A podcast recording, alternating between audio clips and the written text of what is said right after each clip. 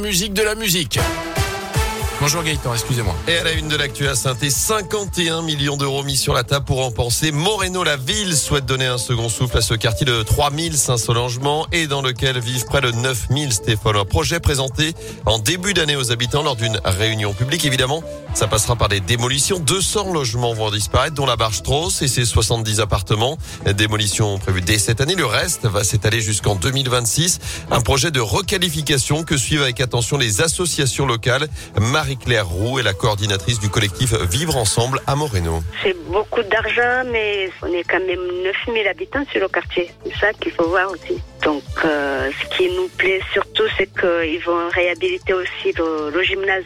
Et ça, c'était pas prévu au départ. Dans les HLM, c'est sûr qu'il y a des choses à améliorer. Mais bon, si les habitants sont pas bien à l'intérieur, bah, ça suffira pas, quoi. Il suffit pas de bien construire, de bien aménager les, les extérieurs. Il faut aussi éduquer les, les, habitants aussi. Il y a une sensibilisation forte à faire. Construire, c'est une chose, mais le vivre ensemble, c'est plutôt aussi le social. Ça fait partie du projet, justement. Et à noter qu'après Beaubrun, Tarentaise, saint vient tout juste d'obtenir une deuxième cité éducative, justement à Moreno, des cités qui permettent d'améliorer la prise en charge scolaire des enfants dès 3 ans jusqu'aux jeunes de 25 ans.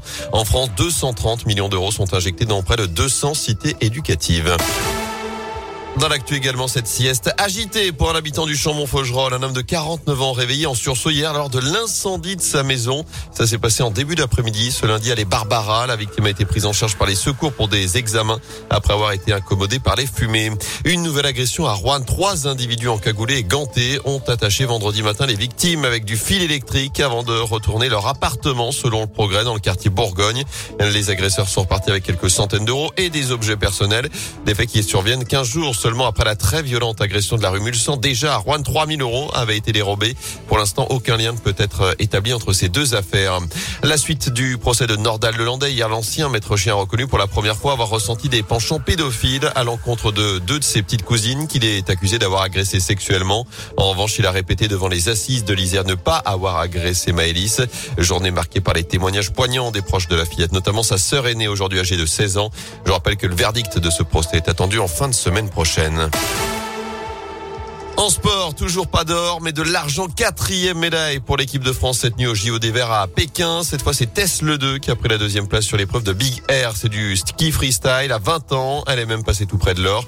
Pas de podium en revanche pour Alexis Pinturo, seulement 11e du super G en ski alpin. Nouvelle chance de médaille dès 9h30 tout à l'heure avec le 20 km individuel en biathlon. Quatre Français seront au départ, notamment les deux leaders de la Coupe du Monde, Quentin Fillon-Maillet et Émilien Jacquelin.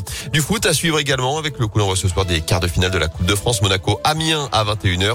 Demain, duel de National 2. Versailles se rendra à Bergerac, tombeur des Verts, vous le savez, en huitième de finale.